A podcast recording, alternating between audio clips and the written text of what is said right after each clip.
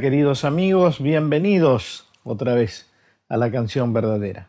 Ya se habrán dado cuenta de quién va a ser el invitado de esta noche, Lito Vitale. A más de que lo hemos anunciado ya, seguramente lo han visto en algunas publicaciones en las redes, esto que acabamos de escuchar, que se llama Ese amigo del alma, es parte del talento, parte, una partecita solamente, del talento extraordinario de este músico increíble que ha dado la Argentina, a quien tengo el gusto de tener como amigo muchísimas veces, como arreglador de algunos de mis discos, pero por sobre todas las cosas, lo tengo también como público, porque nosotros también admiramos y a este músico increíble. Es imposible no admirarlo. Así que vamos a adentrarnos sin más preámbulos, como digo siempre, en el mundo maravilloso, en el mundo mágico de la música de este talento increíble que es Lito Vitale. Lito querido, una de las cosas que quería preguntarte en principio desde la admiración y el asombro, porque también vale, en relación a cuándo fueron tus inicios como músico, porque cuando uno empieza a revisar tu obra, te ve desde adolescente, directamente casi un niño.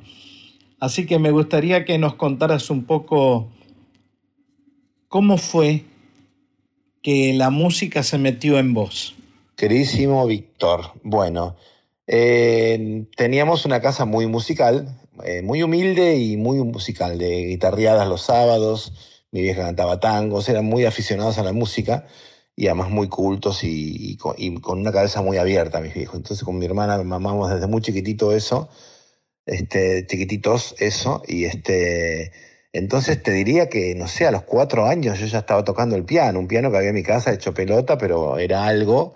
Y, este, y sí, ya a los seis, que apareció un piano mucho mejor, eh, que compramos en la casa Royal House y mis hijos hicieron amigos del dueño que aún está, eh, Isaac. Eh, ahí empecé a tocar más en serio, digamos, ¿no? Y ya a los 8 o 9 años tocaba bastante. Y la primera, los primeros conciertos que hicimos los hicimos con una banda. Este, primero entré como, como bajista de suspenso, que era la banda que tenía Babú Cerviño con su hermano Miguel Cerviño. Este, te estoy hablando de hace muchos años, ¿no? Yo tendría, mi viejo me regalaron el bajo imitación Hofner a los, cuando cumplí 10 años. Y ahí tocaba con Bowie con, con Miguel Cerviño.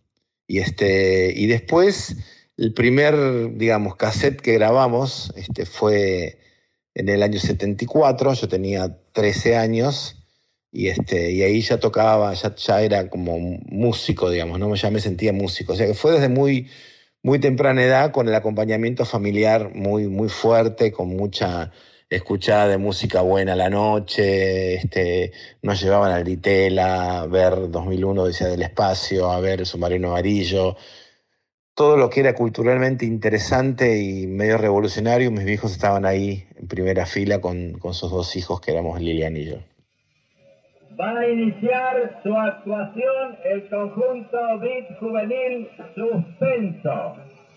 Con ustedes los artistas.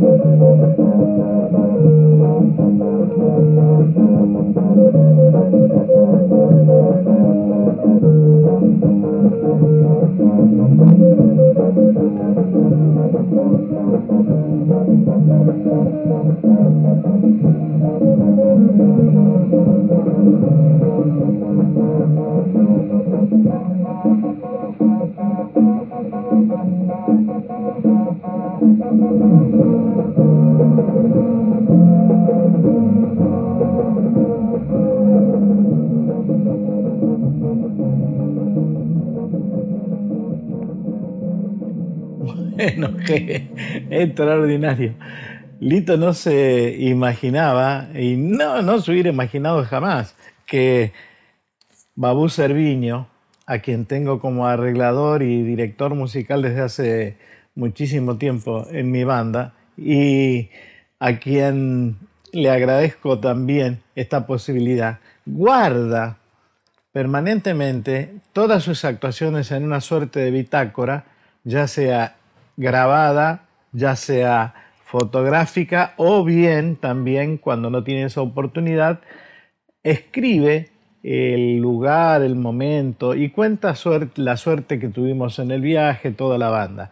Y evidentemente lo hacía desde chico, así que esto que acaban de escuchar es de febrero de 1972 en el Club San Fernando, la banda Suspenso, como bien dice el anunciador, en la que en la que tocaban Miguel Cerviño, que en ese momento tenía 13 años, tocaba la guitarra, Lito Vitale, que en ese momento tenía 10 años y tocaba el bajo, Babú Cerviño, que tenía 14 años, en esa banda toca órgano y también canta, Hugo Casalla, también de 13 años, voz, la voz solista, Jorge Filacanabu, que fue también baterista mío en una época, en ese momento tenía 15 años, Cacho Cuevas, que tocaba percusión, Daniel Cuevas, 14 años también la percusión, y Adrián, Adriancito Bilbao en la guitarra, que también fue guitarrista mío en algunos, en, algunos momentos. Así que bueno, la felicidad de haberles presentado esto como documento, perdonen el sonido,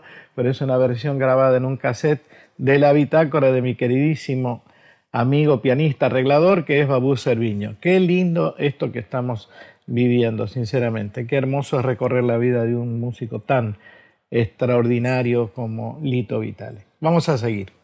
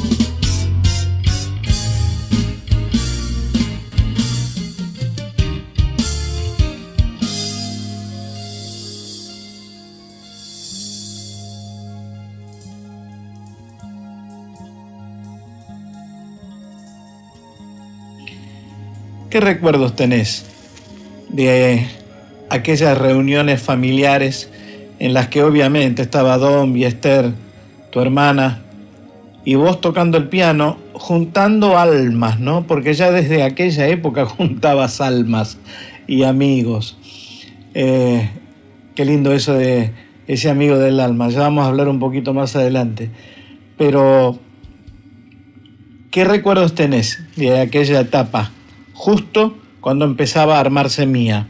Mira, los recuerdos de la etapa previa al armado de Mía, porque el, tema era así, yo era como músico, mi hermana también, y este, tocábamos con Babu y Cerviño, eh, y, perdón, Babu y Miguel Cerviño, los hermanos, también tocaba Adrián Bilbao con nosotros, y de repente mi viejo empezó a dar clases y aparecían unos personajes muy particulares, como alumnos de él, Juan del Barrio este, y Alberto Muñoz fueron los dos alumnos de mi viejo, que mi viejo trajeron a Villa de Lina a unas largas conversaciones este, sobre surrealismo y un montón de cosas que yo me quedaba arafo porque era un niño y que nunca fui muy lector y muy culto, pero siempre tuve como una sensibilidad y una, capacidad de, y una necesidad de una esponja, digamos, para, para, para, lo, para lo creativo, digamos, me gustaba mucho, me entusiasmaba mucho, me, me copaba y era muy de hacer, muy de copiar y de improvisar y todo eso. Entonces en esas reuniones que mis viejos organizaban en Villa de Lina, este, apareció obviamente Alberto Muñoz con su locura, su genialidad, su poesía,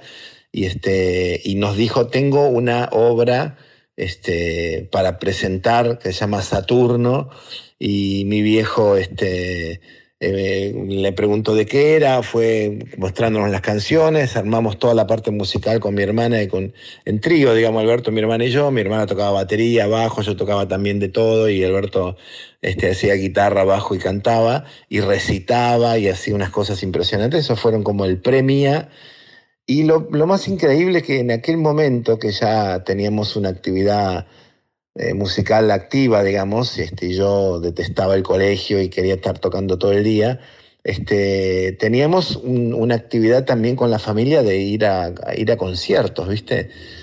De hecho, fuimos a un concierto tuyo en donde Babu y, Miguel te acompañaban. Este, estoy hablando de los 70, ¿no? Y este. Y ahí íbamos a escuchar a Aquelarre, a Pescado Rabioso, Arcoiris, No Volvía Loco. Y todas las personas, o sea, todos los músicos que admiramos, mis viejos se acercaban y los, los, los, nada, los conversaban y de repente venía a pasar la Navidad Oscar Alemán. Este, después, eh, en el primer concierto que hicimos, la presentación de Saturno, mi vieja logró que venga todo Aquelarre, todo Arcoiris, el Mono Villegas, eh, un, montón de gente que, que admiramos, creo que vino Morris también, este, y lo lograban, ¿viste? Eran como dos personajes muy, muy particulares y muy geniales. Y, este, y esos fueron como la, previa de la organización de la cooperativa mía. Imagínate en el 74 ya el país estaba entrando en una complicación importante, ¿no?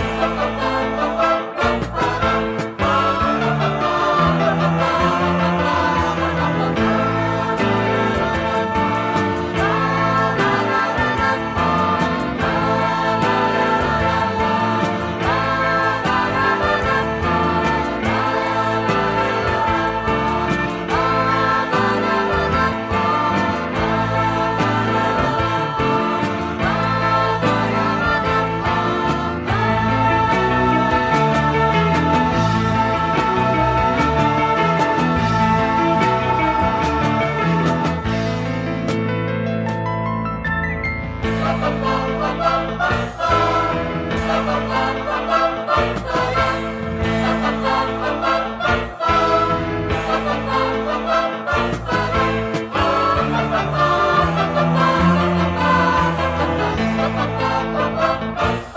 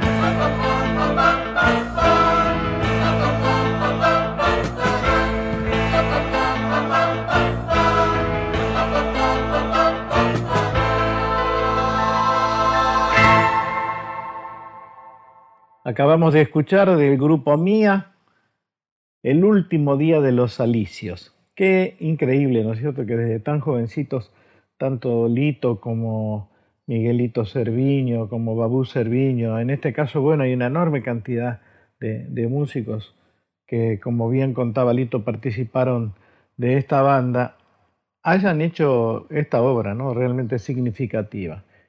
Así que bueno, pero vamos a seguir y me interesaría incorporar también la voz de Liliana Vitale en esta magnífica interpretación de Viento Sur en un homenaje que se le hizo a la querida negra Mercedes Sosa en el Teatro Colón. Escuchemos esto.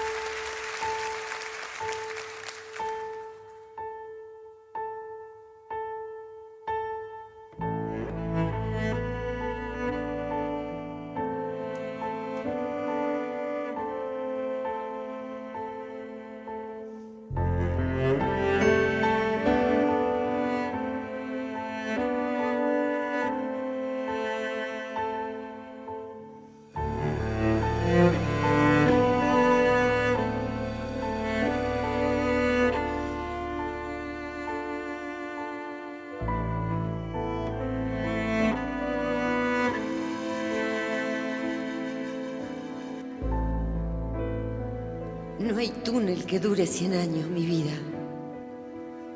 Mirá cómo se arruga la tiniebla. La procesión de pálidas se desbarranca. Los funcionarios inauguran ruinas. Y vos y yo fundamos aires buenos. ¿Dónde estará la plata de mi río? Solo barro y olitas de minué. En los camalotes cantan las sirenas, pero Ulises, camionero, no las oye. Solo escucha la radio.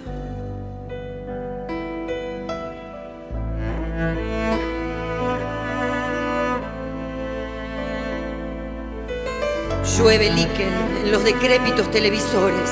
Buenas noches a todos, mariposas y difuntos.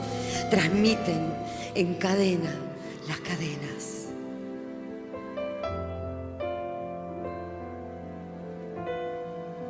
El cemento se cansa de ser cobija de la pampa. Por los baches asoma la luz mala. Resucitan cardos y maíces. Abran paso a las luciérnagas curiosas que verán.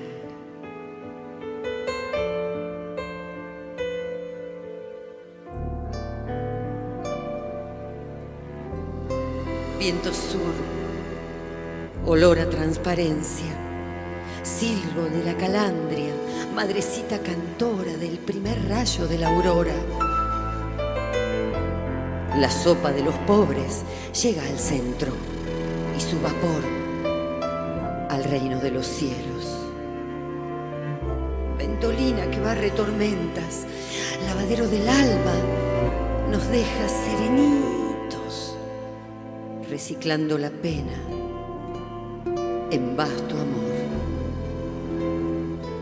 Silvo de la calandria y Vidalita de la esperanza, darle cuerda al amanecer, empujar un poco al sol, al buen día meterlo en casa silba la calandria y nos sorprende en vela, amuchados, con ganas de seguir. Estación Claridad, vamos llegando.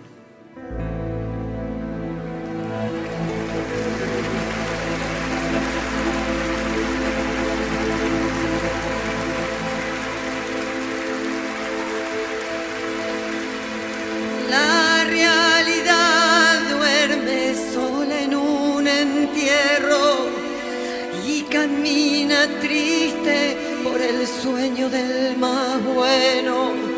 La realidad baila sola en la mentira y en un bolsillo tiene amor y alegría. Dios de fantasía,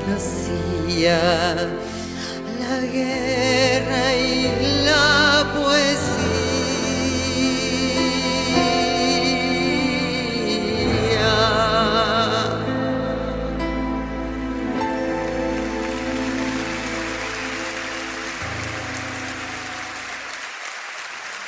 Hermosísimo, ¿no? Realmente, conmovedor.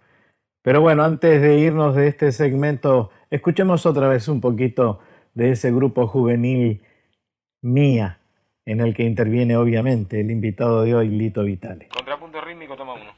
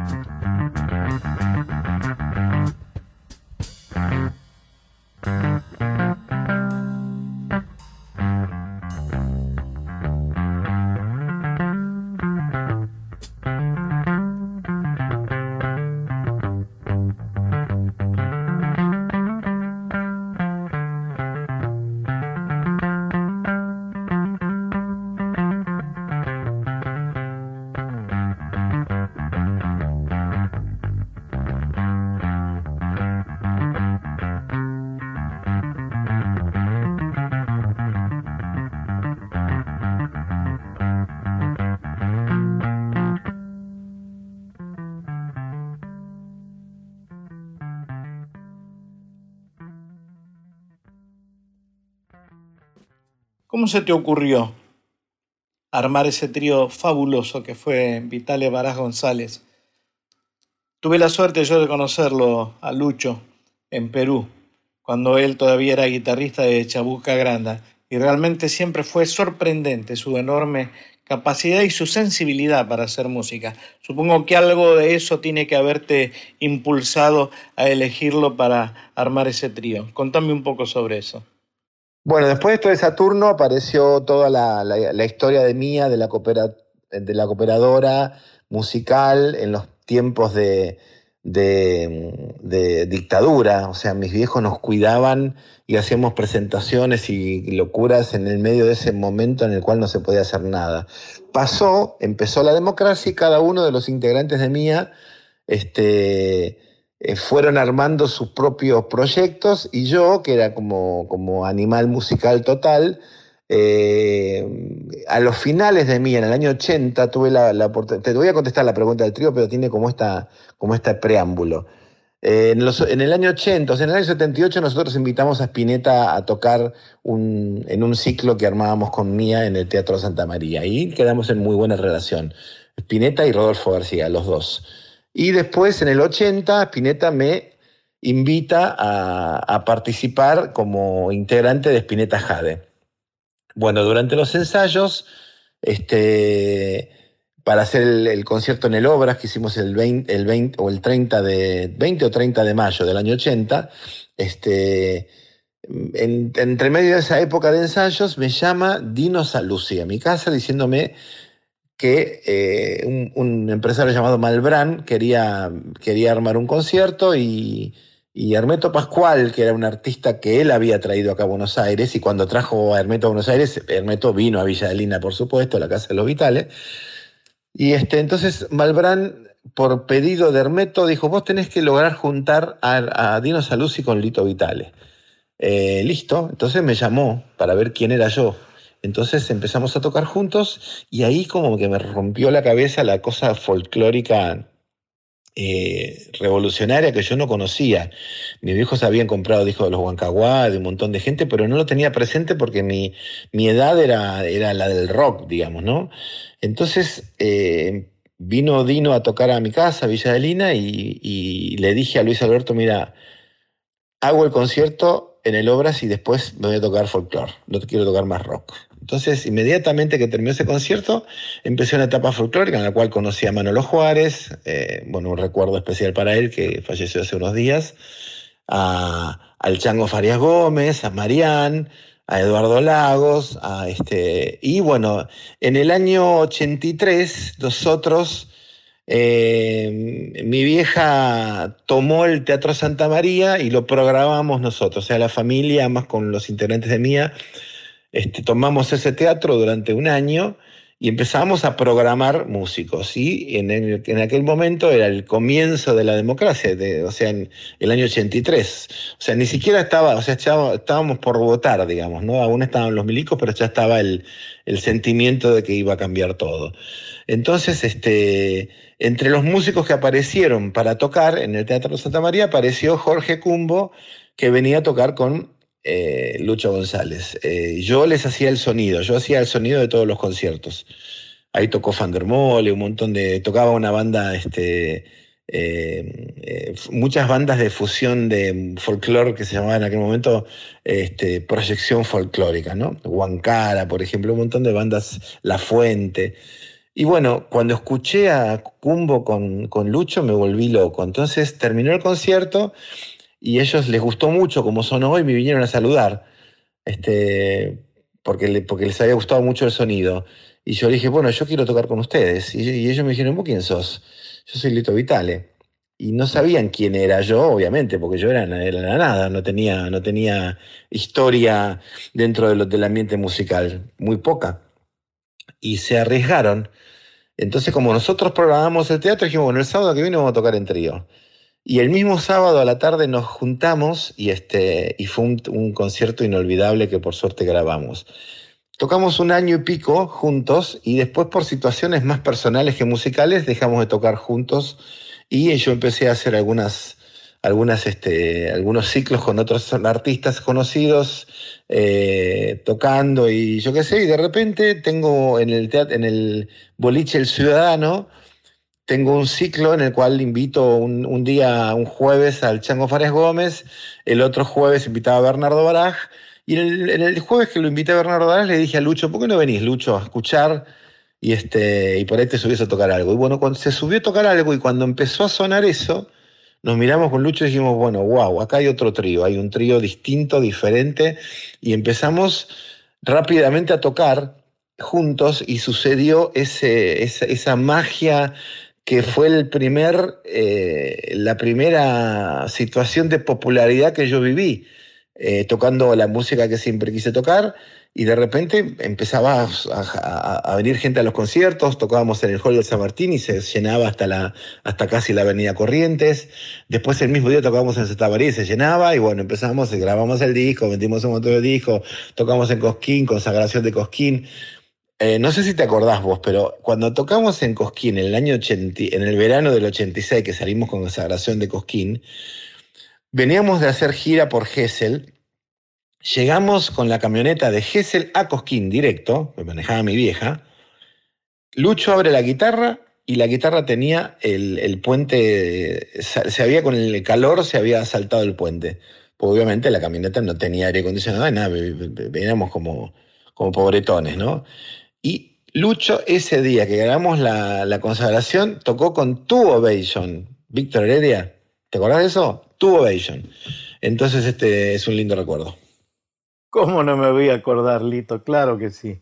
No me voy a olvidar nunca de la carita de Lucho González, a quien yo había tenido, por otra parte, oportunidad de conocer, admirar y hacernos amigos en Perú en 1972. Te llevo unos añitos en ese sentido, cuando él todavía era guitarrista de Chabuca Granda. Bueno, vamos a escuchar ahora una grabación hermosísima que hiciste, obviamente, con Jorge Cumbo, de quien estás hablando, y también alguna cosa por decirlo de alguna manera, de ese trío impresionante que fue Lito Baraj González.